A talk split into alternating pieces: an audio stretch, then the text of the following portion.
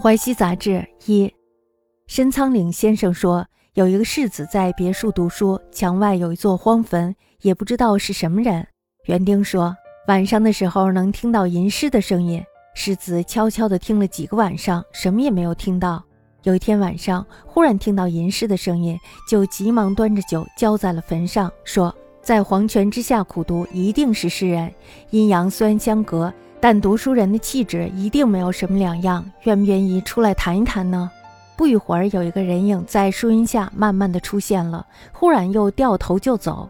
世子礼貌的再三邀请，远远的听到树荫下人影说：“感谢你的赏识，我也不能因为自己是鬼就多疑了。我正想和你谈一谈，解除我一百年来的孤独与寂寞。刚才远远的看到你风采奕奕。”衣服华贵精美，潇洒之中有富贵人家的样子，和我这种布衣并非同类。每一个人有自己的志趣，我不敢和你亲近，只有请你多多原谅了。世子只好惆怅地回去了，从此就连吟诗的声音也听不到了。我说这是先生玩世不恭的寓言故事罢了，鬼的话先生没有亲自听到，旁边又没有别人听到。难道这个世子被鬼嘲笑，还肯自己说出来吗？申仓岭先生摸着胡子笑道：“春秋时须弥撞槐树自杀时说的话，魏侯梦里浑良夫的喊叫，谁在旁边听到了呢？你只是追问我这个老头子。”申仓岭先生言：“有诗人读书别业，墙外有废冢，莫知为谁。”园丁檐叶中或有吟鸥声，浅听数息，无所闻。一夕忽闻之，即持酒往交冢上曰：“泉下苦吟，定为此客。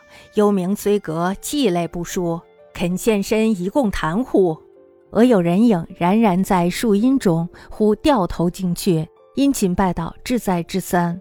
未闻树外人语曰：“感君鉴赏，不敢以异物自疑。”方你一阶清谈，破百年之参记。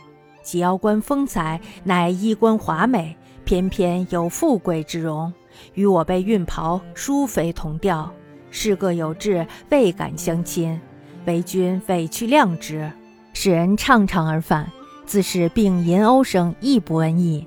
余曰：此先生玩世不恭之预言耳。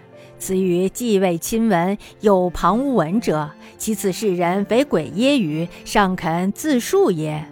先生先然曰：“许你怀下之词，浑良夫梦中之造，谁闻之于？子乃独解老夫也。”